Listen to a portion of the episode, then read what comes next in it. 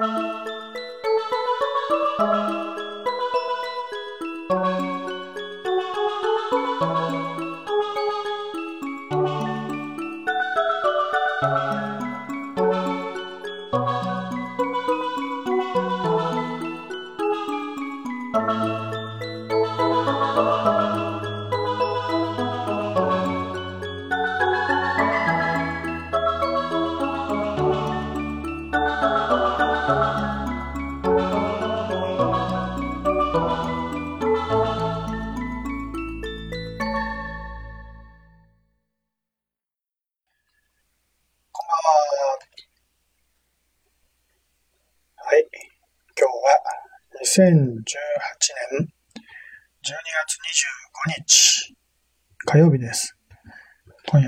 YouTube で無料占い受け付けてます。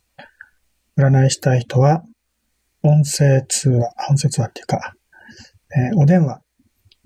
携帯電話か固定電話ね、えーお電話か、スカイプ、スカイフォン、LINE、バイバー、インスタグラムなどで音声通話で呼び出してください。あと、セカンドライフね。セカンドライフでは音声通話とチャット両方できます。えー前回ね、ちょっとチャットの方法について説明しかけたところで、えー中断してたんだけど、うん無料占いでチャットをする方法だったっけ？まあ、そんな感じのことを説明しようと思ってたんだよね。で、YouTube の今のこのライブ配信中の無料占いでは、えー今言ったようにね、セカンドライフ。セカンドライフの中だけでチャットで無料占いを受け付けます。それ以外は全部音声通話です。それから、月水金ね、月水金。この週3日は23時から縦書きチャットのアポロのお部屋の方で無料占いを受け付けてます。こちらも完全文字だけのチャットだけども、縦書きのチャットです。えーそれから、パソコン専用だよね。パソコンのインターネットエクスプローラーというブラウザを使って、えーチャットをします。それ以外のブラウザだとね、一応縦書きには表示できるんだけど、ちょっとね、えーまだうまいことは調整できてないというか、えー入力のね、フォームがうまく縦書きにできないので、まあ、できないことはないんだけどね、ちょっとめんどくさかったりするので、まあ、まあ、あの縦書きのチャットを使う限りは、まあ、よ、よっぽどのことがない限り、インターネットエクスプローラー以外では対応できないということになると思います。うん。えまあ、しょうがないので、パソコン使ってください。で、まあ、それ以外だと、あとは、あとはね、えー日曜日。日曜日だけは、セカンドライフ。23時からセカンドライフで、えー、無料占いを受け付けますが、この時はチャットも使えます。なので、チャットをしたい時はセカンドライフに来てください。セカンドライフは、一応、Android のスマートフォンでもね、アプリがあるので、チャットをしようと思ったら一応できます。あでもわざわざそこまでして、えーチャットをししようと思う人はいないと思うし、結構めんどくさいのでね、あまりおすすめはしません。無理、無理におすすめはしません。まあ、そ、それやるぐらいだったら、はい、えー占い、今説明してたけどね、占いしたい人は音声通話、電話で呼び出してください。固定電話か IP 電話か、えー携帯電話、それかスカイプ、スカイフォン、LINE、えー、バイバー、インスタグラム、ね、あとセカンドライフ。えーまあ、選択肢はいくらでもあるのでね、えーまあ、どれでも自由に選んで、音声通話で呼び出してください。えそれ以外の方法で文字文字でチャットをしして占いたいという人は、まあ、無料占いをしたいという人は、予約制の占いがあるので、まあ、そちらのね、予約制の占いを利用してもらえれば、えー、まあ、いつでもチャットはできます。ただこ、えー、予約制の方も条件があって、えー、Twitter と Facebook 以外かな。Twitter と Facebook 以外は原則として音声通話。えー、私の方は音声通話になります。で、相談する人のね、相談者の方は、チャットでも構いません。なので喋る必要はないです。音声でね。でそ相談する人はチャットで私の方が音声というね、そういう形であれば可能です。一応ちょっとせ、ちゃんと確認しとこうかな。えー、っと、ブログの方に詳しく説明が書いてあるんだけど、えー、無料タロット占いのご案内と。ツイッターとフェイスブック以外だね。ツイッターはチャットだけ。Facebook のメッセンジャーもチャットだけ。それ以外は、携帯電話と固定電話は当然音声のみだよね。それからスカイフォンっていうアプリも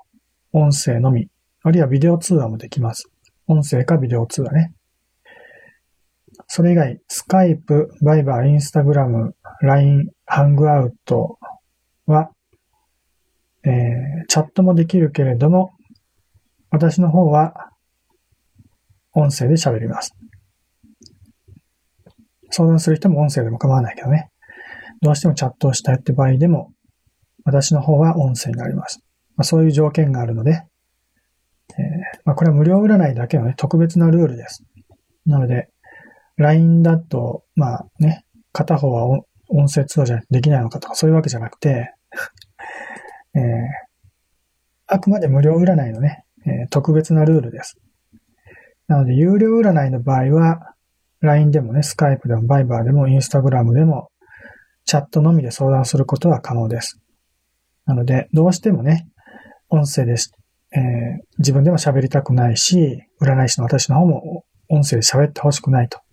文字で会話してほしいっていう人は、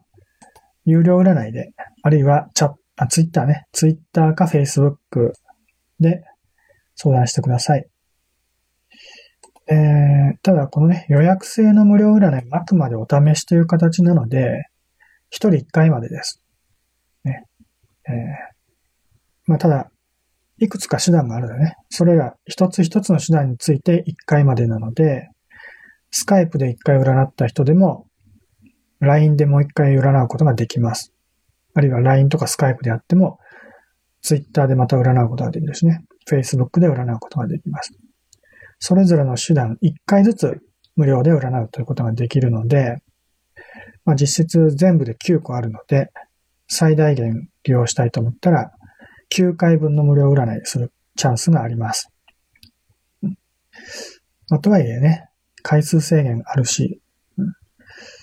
まあ普段自分が使ってるアプリなんてのは LINE だけしか使ってないとかね、インスタグラムしか使ってませんみたいなそういう人が多いと思うので、まあ、大体一人一回しかできないと思います。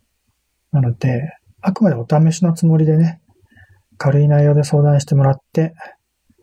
あまりね、思い詰めてから真剣な内容で相談するんじゃなくてね、軽い内容で相談してください。それで、えー、まあ、本当にね、どうしてもどうしようもなくなった時に、有料占いの方でね、相談してください。で、えー、まあ、今、音声とかチャットとかそういう話をしたけどね、あのチャット、そうね、チャットか。チャットで相談したいっていう人も結構、まあ、いるんだけれど、まあ、これは最近ちょっとね、よくお話をしてることだけど、あの、チャットで話したいと言いつつ、チャットが苦手な人が多いんでね。うん、わざわざチャットで話したいっていうね、チャットでの依頼をしてきてるのに、なんかチャットするのが苦手で、ね、ちゃんと説明してくださいって私の方からお願いしても、なかなかチャットで会話がね、スムーズにできないという人が多いので、まあそういう人は無理にね、チャットもう恥ずかしいからね、音声喋る恥ずかしいからチャットにしたいとかそういうふうに思うんじゃなくてね、うん、あの、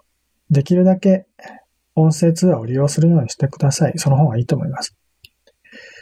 まあね、えー、実際にチャットやってみて、自分チャットが合わないと思ったら音声にすればいいので、無料占いの方でね、そういうことは自分で確かめてみてください。自分はチャットが合ってるのか、音声通話が合ってるのかね。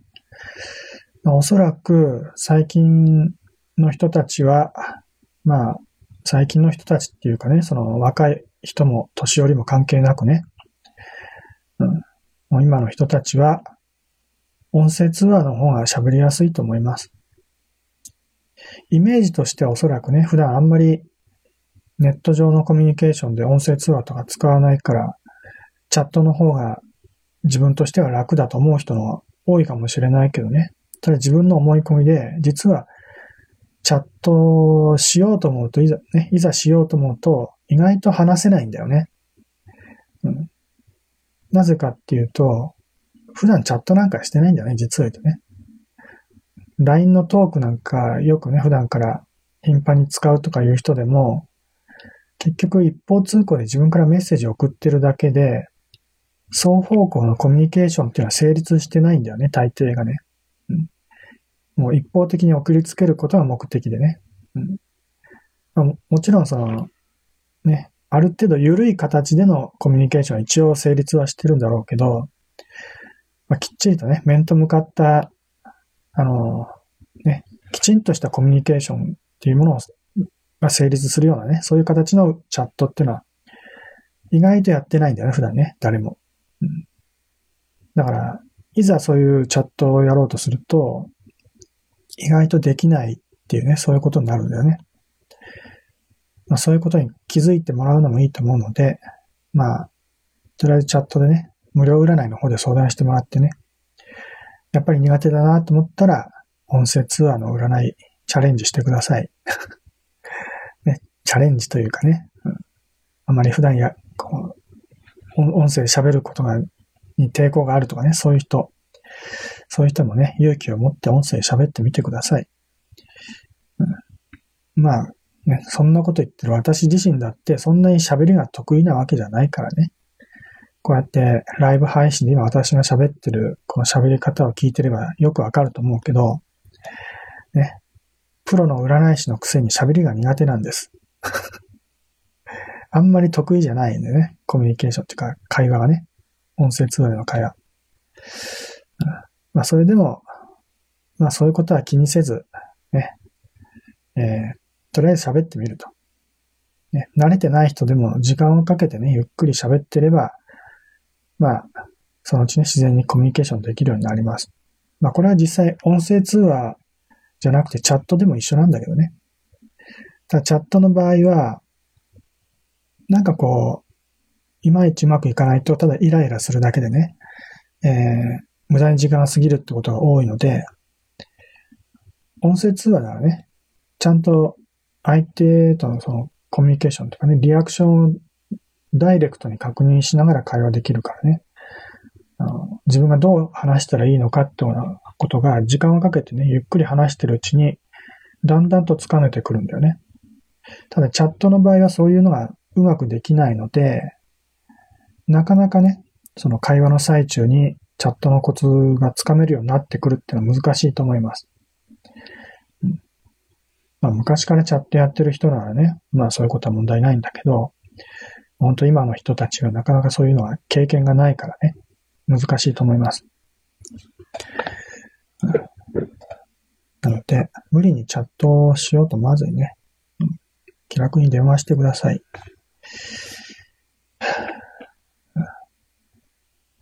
えー、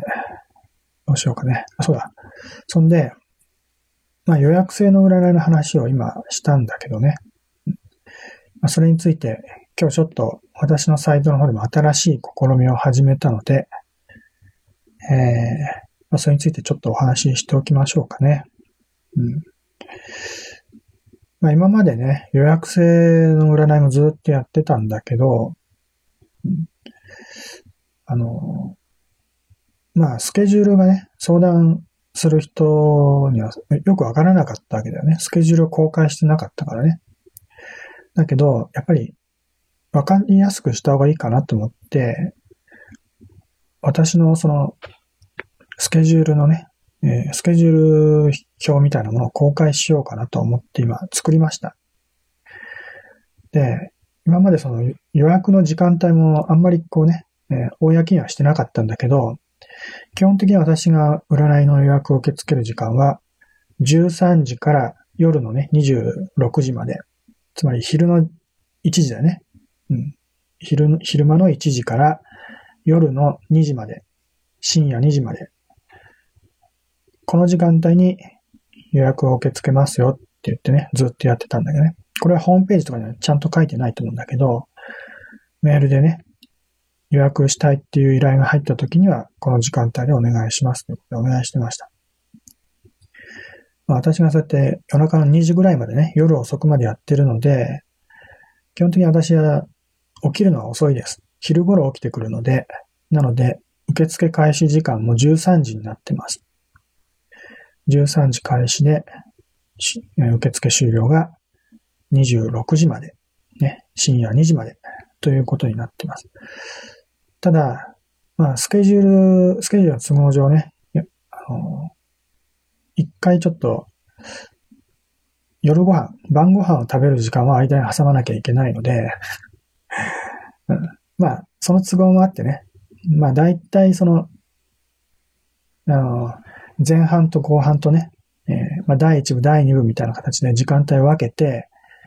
第1部が13時から18時までの5時間だね。えー、13、14、15、16、17の5時間。この5時間が第1部でね。で、その間3時間ぐらい、えー、間を空けて、この3時間私休憩取って、晩ご飯を食べます。で、その後、第2部の開始時間が21時からです。21時から26時までの5時間。この5時間に第2部の受付をします。なので今、こうやってライブ配信やってる時間帯は実を言うと第2部の時間帯に入ってます。なので、えー、まあ、第2部のね、方に予約が入って、その予約が長引いたりね、えー、重な、時間重なったりすると、この無料占いの時間帯は、えー、まあ、不定期でね、告知なしでお休みすることがあります。余裕があるときはね、今日お休みしますとか言って告知はするときもあるけど、ほとんど告知はしません。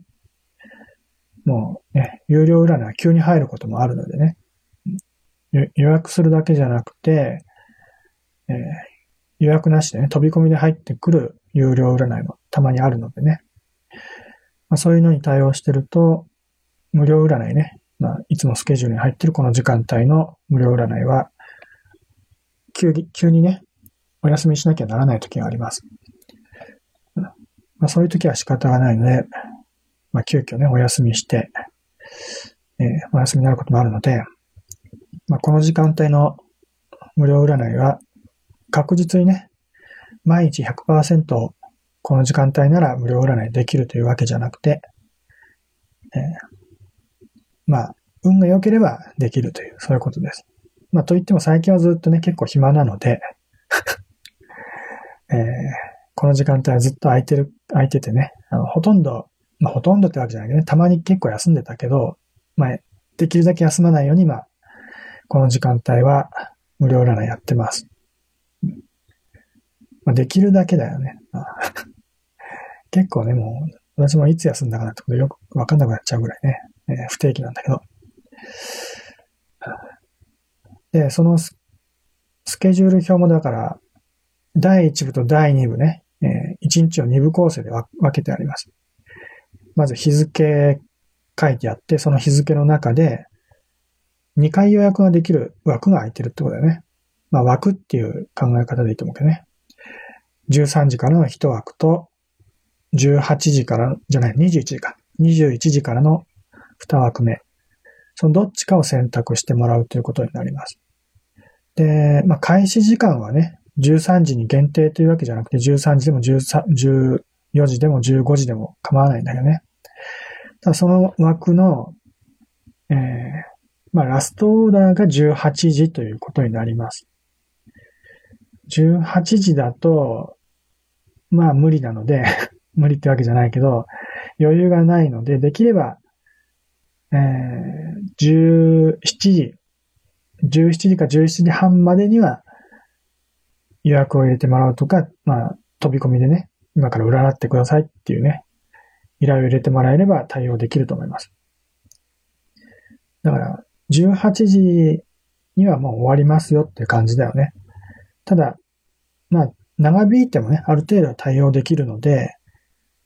まあ、本当にギリギリ飛び込みでね、18時ギリギリまで、ギリギリじゃないと依頼できなかったっていうのは仕方がないので、その時間帯入ってもらっても構わないけどね。うん、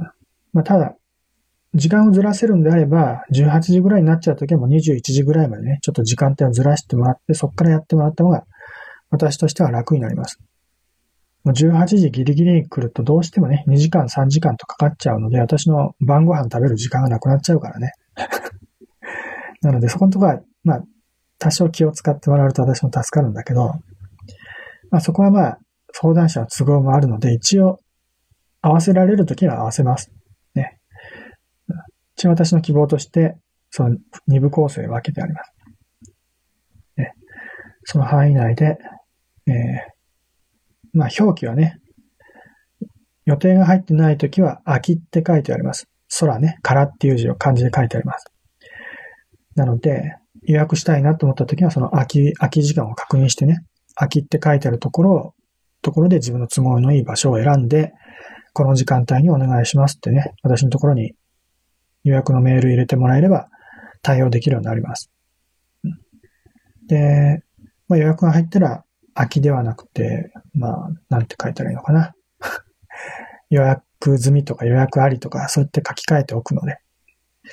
これはもう自動のシステムじゃなくて、私が手動、手作業で作業をするので、まあ、書き換えるの忘れてて、実際には空いてないのに、空きって書いてある場合もあると思いますが、まあそこのところはね、大体の目安だと思って、えー、まあ、あんまりこうね、難しく考えずに気楽に捉えて見てもらえればなと思います。ということで、まあ、そういうスケジュール表をね、公開していつでも見れるようにしておくので、まあ、それを見て予約してもらったらいいかなと思ってます。まあ、よくね、そういうスケジュール表みたいなのを Google の、なんだ、Google ドキュメントかなんか使って、Google スプレッドシートかな。そういうのを埋め込むような形でスケジュールを公開してるような人もいるけど、まあそういうちょっとね、その複雑なことをやると、まあ環境によっては見れない人もいたりするしね。まあ都合がある。まああんまりそういう複雑なことをしてもあれだなと思ってね。かえって見づらくなったりするので、極力見やすいような表を作ってね、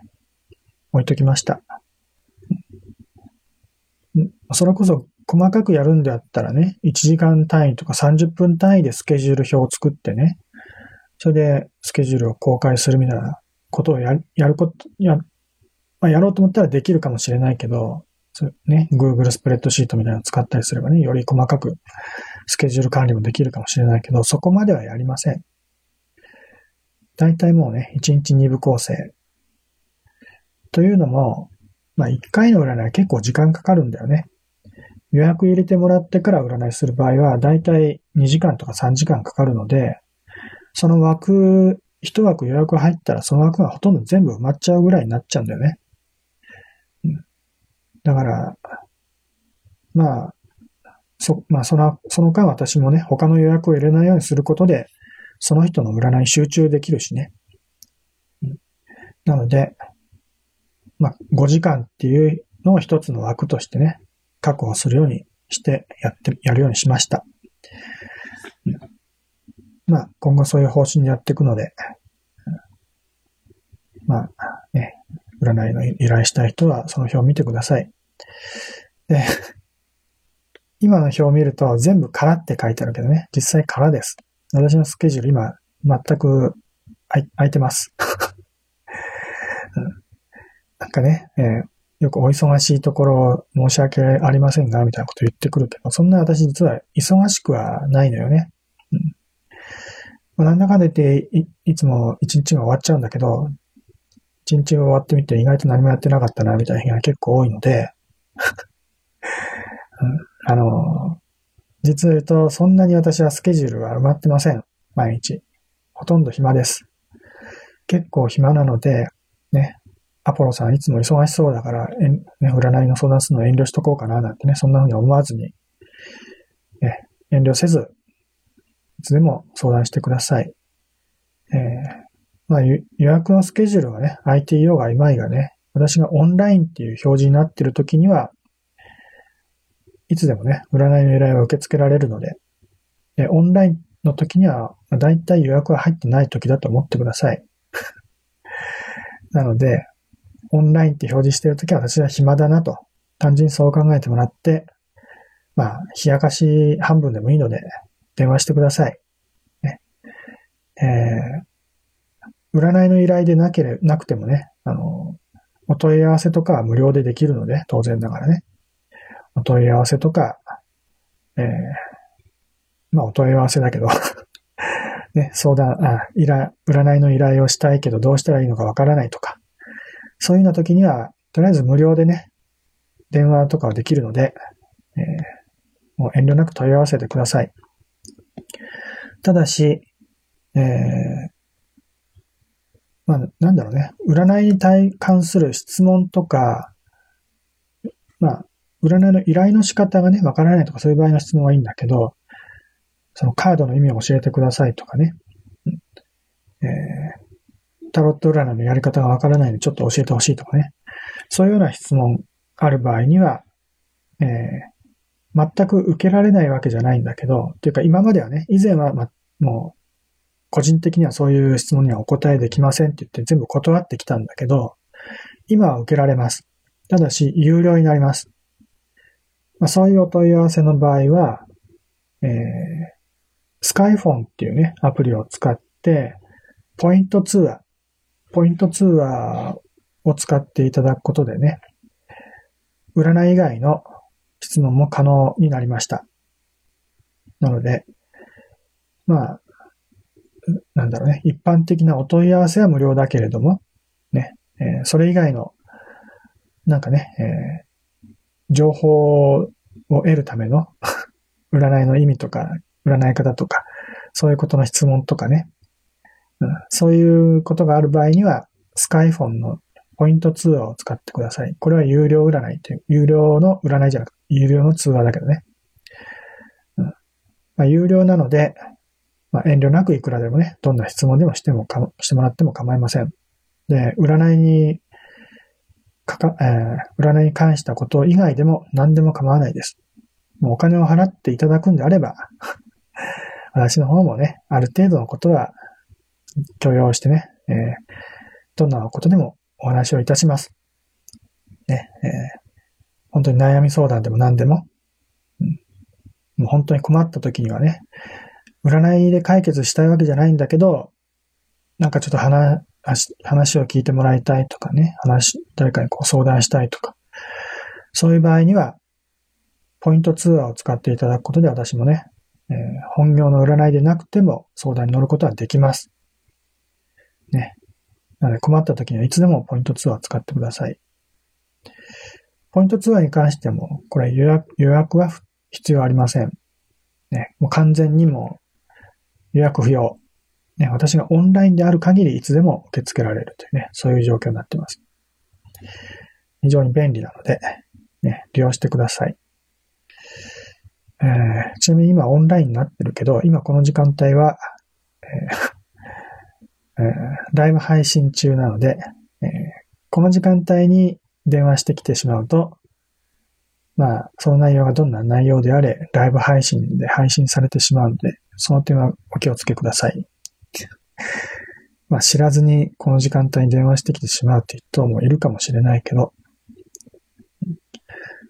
まあ、そういう人はそんなにいないと思うけどね。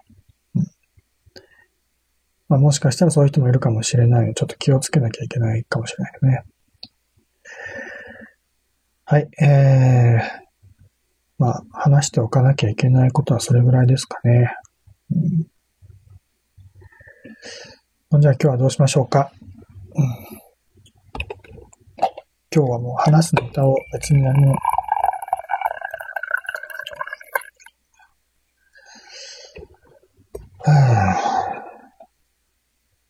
またゲームでもやりますか。最近、あ、そうだ。ポッドキャスト、ポッドキャストの説明とかちゃんとやっとかなきゃいけないんだな。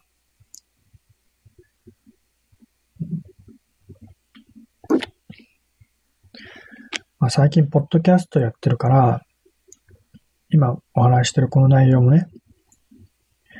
後でまたもう一度全部聞けるようにはなるんだけど、そうなると、ゲームとかやってるとそのゲームの画面はポッドキャストでは見れないので、あの、ポッドキャスト聞いてる人には意味がわからなくなっちゃうかもしれない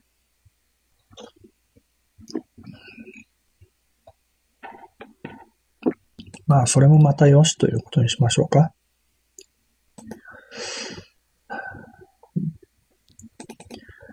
まあ、最近ね、その、まあ、ゲームはあんまやってないんだけどね、やる、ゲームをやり出すっていうか、ゲームは好きなので、本当はもう一日中ゲームやりたいんだけど、ちょっとやり出すと、その、いろいろ調べたりしてね、もうどんどん時間が少なくな、時間が過ぎちゃうから、うん、過ぎちゃうっていうか、時間がないときちんとゲームすらできないんだよね。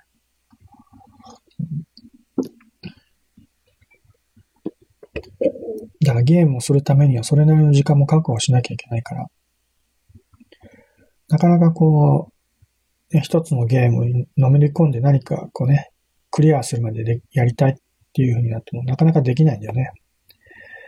だアクションゲームみたいなものはちょこちょことたまにね、あの、触ってみたりするけど、すぐ、すぐっていうか なかなか進めずにもうね、すぐ終わやめちゃうみたいな、そんな感じで、なかなか一つのゲームをやり込むことはできないんだよね。で、昨日、昨日かおとつい、昨日かな？昨日というより日付で言うと今日なんだけど、ローグっていうゲームを久々にプレイして、その動画をね、アップロードしといたけど、これも、一応ローグをクリアするまでチャレンジしようっていうことでね、ずっとやってたんだよね。だけど、それも暇が、暇がないというか あの、ね、放置しといたら、半、半年ぐらいもう6ヶ月ぐらい経っちゃって、6ヶ月ぶりぐらいね、プレイして、もう操作の仕方全然わかんなくてね。ローグって1980年ぐらいに出たすんごく古いゲームなんでね。テキストベース、まあ、グラフィカルベースというかなんて表現してるかわかんないけど、一応、グラフィカルなゲームなんだけど、操作は全部キーボードのね、キーを打って操作するから、すごくめんどくさいゲームなんでね。その操作の仕方なんか覚えなきゃいけないし、まあ、すぐもやってないと忘れちゃうんだよね。で、見た目もグラフィカルとはいえ、表示されるのは、えー、まあ、アルファベットだけだからね。S って書いてあったら、それはもう、スネーク、ね、ヘビのモンスターっていう意味だよね。H って書いてあったら、ホブゴブリンとかね、モンスター。それアルファベットのモンスターの名前な、アルファベットの頭文字だけで表示されるんだよね、モンスターはね。うん。それ本当にグラフィックだったらもうちょっとわかりやすいんだけど、アルファベットだから、もう全然知ら、わかんなかったらわかんないわけだよね。うん。知識が、知識がないとやっていけないっていうゲーム。で、まあそれをまあ以前ね、クリアする前にチャレンジしようってことで、20回ぐらいやったんだけど、まだエンディングまでいけなくて。で、今回23回目ぐらいでね、えー、15分ぐらいでゲームオーバーになっちゃって まあ、久々だし、今回こんなもんかと思ってやめたけどね。はあ、でもクリアしたいんですよ、あのゲームは。一回。クリアしたからといって、そんなにご褒美があるわけでも何でもないんだよね。ただ、やっぱり、そのゲームをね、最後までやって理解するというか、どんなゲームかっていうのを語るためにやっぱりクリアしたいよね。で、まあ、この前はアクションロールプレイングの歴史みたいなね、そういうお話をしたんだけど、実はそのローグっていうのはアクションロールプレイングではなくて、まあ、まあ、なんだろうね、一見若干軽めになってるから アクション性みたいなところもあるけどね。画面の中を動いて敵に体当たりして倒すみたいなね、そういうゲームだから、アクション的な要素もあるけど、実は全くアクションではないんだよね。ローグっていうのはね。こっちが一歩動くと相手も一歩動く。で、こっちが動かなければ相手は動かないので、アクション性っていうのは実は全くないんだよね。慎重に操作をすれば、本当に戦略的にね、頭で考えながらこう行動することができるからね。アクションゲームでは実はないんだよね。ローグっていうのはもう、なんだろうね、非常に特殊なゲームだよね。まあ、最近はローグライクとか言って、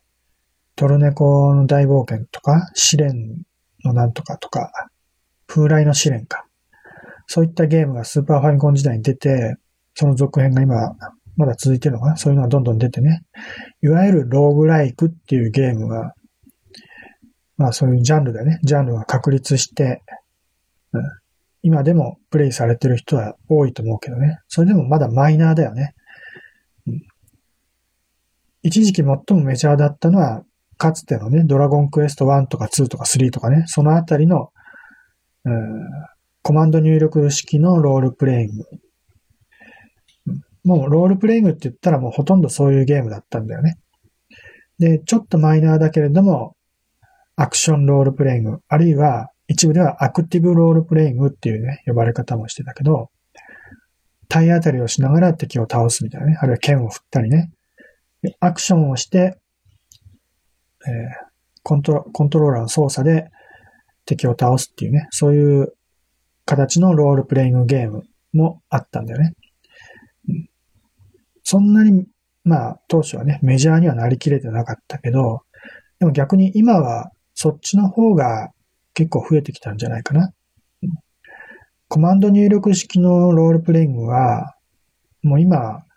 今むしろマイナーになっちゃったんじゃない？あんまりそういうのないよね。ある、ん？どうなんだろう？わかんない。最近のゲームあんまプレイしてないかわかんないけど、最近はもう、なんだろう、アクションロールプレイングじゃないの？ほとんどはね。どうなんだろう？どうなのわかんないけど、ファイナルファンタジーもコマンド入力式に見えて、半分はアクションになっちゃったんだね。えー、シリーズの4作目か5作目ぐらいから、アクティブロールプレイングみたいなね。あの、なんかゲージが動いてって、そのゲージが満タンになると攻撃できるみたいなね。一応戦闘モードっていう厳密なこう切り、まあ、切り替えはあるんだけど、で、コマンドも入力するやり方だけどね。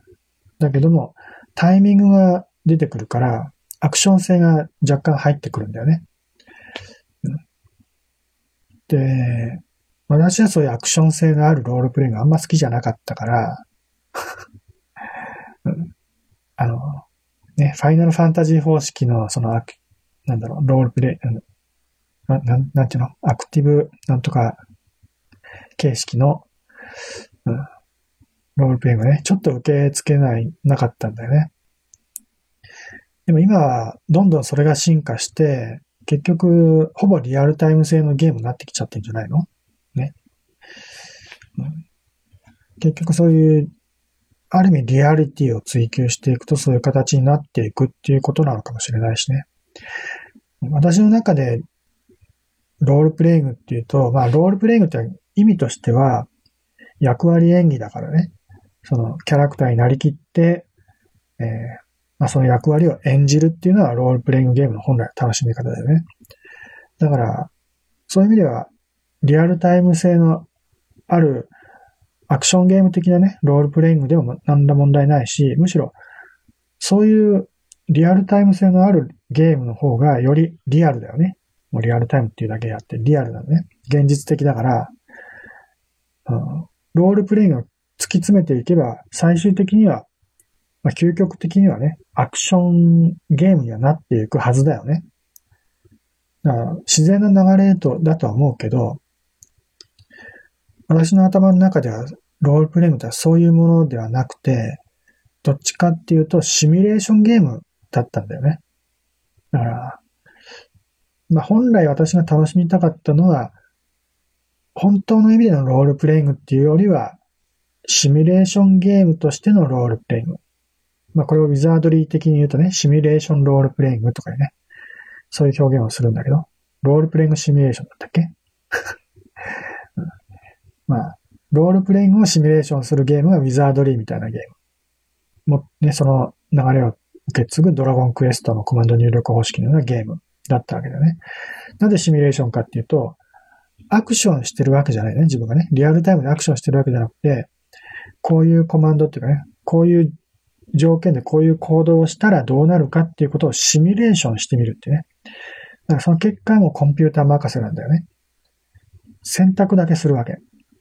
こういう選択をしたらどういう結果が起きるのかっていうことを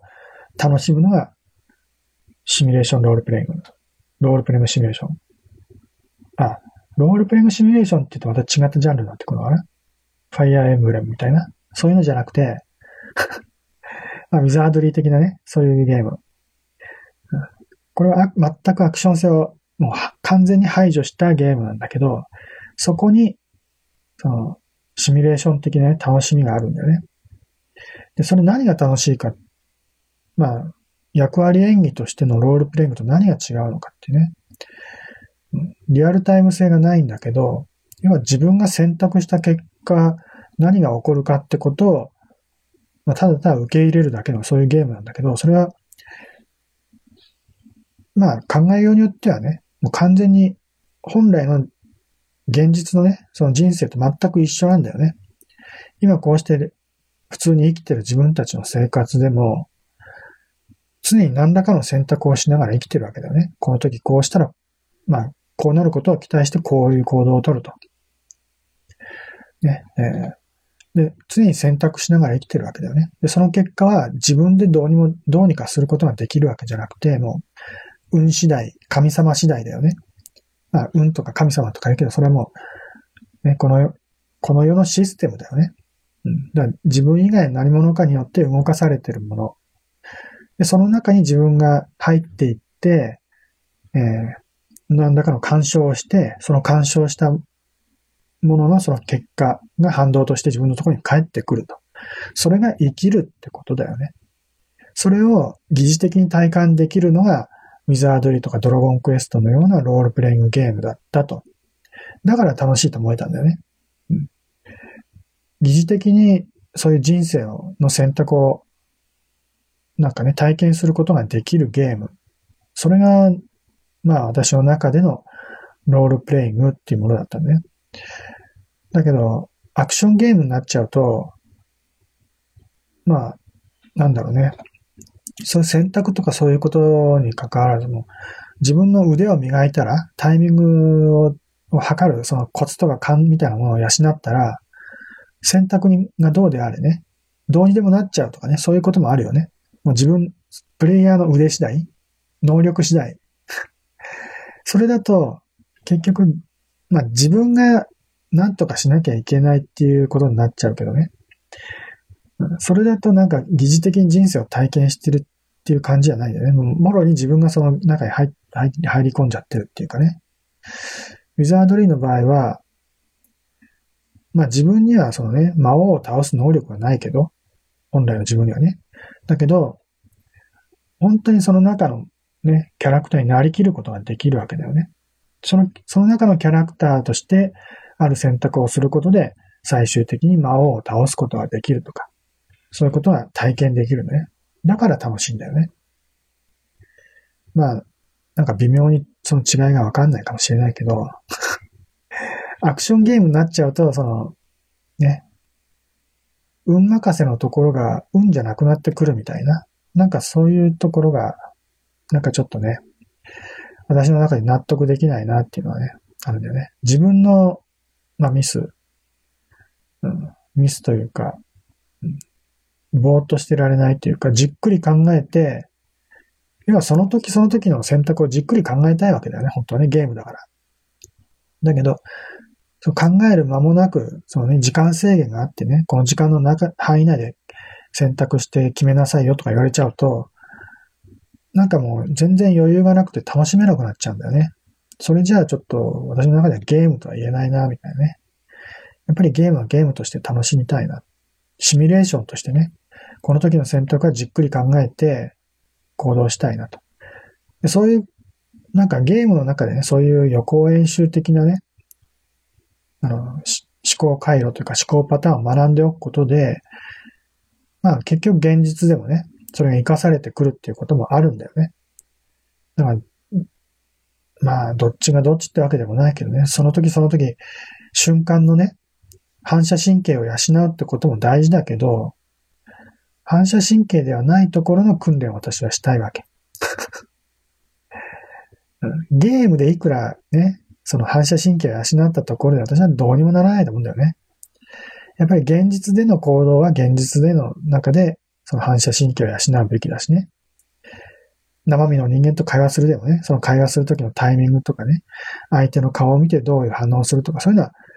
本当に現実の世界で体験しないと学ぶことできないよね。ゲームの中でいくらそういうことを一生懸命学んだところで、それはゲームの中でしか通用しないから意味がないんだよね。だけど、反射神経的なことではなくて、その時のね、状況に応じた判断ってことに関しては、実際に現実ね、ゲームの中のその判断は現実世界でも似たような条件に陥った時に役立つことがあると思うんだよね。全然意味が違ってくるし、まあ、どちらが、なんだろうね、人生に、の糧になるかって言ったら私は、やっぱりシミュレーション的なゲームがいいんじゃないかなって思うんだよね。まあ、かん、そうやって否定するほどのことじゃないけどね。無理してね。アクションロールプレイングとアクティブロールプレイング無理して否定するほどのことじゃないんだけど、まあ、私がシミュレーション的なロールプレイングが好きな理由っていうのはそういうところにあると思います。うん、ね。そんで、まあ、そんでもまあ一応前回ね、アクションロールプレイングの話をして、今回、その、ローグね、ローグをローグの話に戻るけど、ローグはそうか。アクションではないっていうね、こう言ったけど、アクション的なね、動きをするけど、アクションではないよね。やっぱり一歩動く時に、その時どういう選択をするかっていうのはものすごく時間をかけていいわけ。いくらでも時間をかけることができるんだよね。で、その時できる最良の選択をして一歩進むわけだよね。そしてその結果がどうなるかっていうことで出てくるのがローグっていうゲーム。アクションではなくて、まあ、ある意味、見た目アクションだけど、実質的にはコマンド選択式のゲームと一緒だと思います。で、そのローグは、まあね、やりたいし、その後で、やっぱりゲームをね、歴史の順番にこう辿ってね、体験していきたいっていうのがあるんだよね。で、その後出てきたのが、まあ、ウィザードリーっていうのもあるし、アクションロールプレイングもあるしね、いろいろね。で、私やりたいのはザナドゥっていうゲームやりたいんだよね。もう本当にこれやりたい。で、あと、マイトマジックっていうのはちょっと新しめのゲームだけどね。ファイナルファンタジーのちょっと後ぐらいに出てきたのかな。ファイナルファンタジーと同じぐらいに出てきた外国製のゲームだけど、マイトマジックっていうゲームがあって、まあ、見た目はウィザードリー的なゲームなんだろうけど、ウィザードリーが、まあ、違いとしてはね、ウィザードリーが暗いダンジョンの中をね、ひたすら動き回っていただけのね、閉鎖的なゲームだ、閉鎖的な世界観だったのが、いわゆるオープンワールド的な街とかね、森とかね、屋外を歩き回ったりとか、そういう、まあ、世界観世界観が広がった 3D の、疑似 3D のロールプレイングゲームがマイトマジックなんだろうなと思います。ただ、私もそんなに、っていうか、全くやったことがないので、マイトマジックはどういうゲームかよくわからないしね。何が楽しいのかっていうのもよくわからない。語れないんだけど、それを語れるようになりたいと。ね、ウィザードリーは語れます。ドラゴンクエストももちろん語れます。ファイナルファンタジーも語れます。で、アクションゲームに関しても、アクションロールプレイングね。ハイドライドとか、イースとか、えー、あとは、まあ、ドラゴンスレイヤーシリーズとかね。そういうのは語れます。ゼルダは語れません。だけど、まあ、ある程度アクションロールプレイングも語れるんだけど、そう、そういった中で、マイトマジックっていうのは一つ語れないゲームとしては挙げられるのね。以前はまあ、ローグも全くわからなかった。ローグライクってもやったことないしね。ローグっていうものすらわからなかった。で、ローグはものすごく歴史が古いから、ゲームに興味興味がある人だったらね、その道を歩いてる途中で必ずローグっていう文字を目にすることがあったはずなんだよね。で、ローグについて語ってる人がいたとしても、まあ、その脇をね、なんかよくわからないこと言ってるなと思ってかすめてね、通り過ぎていくだけのゲーム人生を歩んできたわけだけど、でも、やっぱり、なんか、なんかよくわからないまま過ぎ去るよりは、ちょっとちゃんとね、体験してみた方がいいと思って、ローグにちょっと手を出して、実際やってみたら、なかなか面白いなと。うん、まあ同じような感じでね、あの、ドラゴンクエストの源流の一つの、ウルティマっていうゲームね。ウルティマもあんまりやったことがないわけ。ファミコンでちょっとやったことあるけどね。だウルティマもある程度研究というかね、もうちょっと遊んでみたいなと思うけど、まあその触りとして以前アカラベスっていうゲームをやったりとかね。うん、まあ少し触ってはみたけど、まあそんなに特別になんか変わったゲームってわけじゃないよね。ドラゴンクエストみたいなもんだと。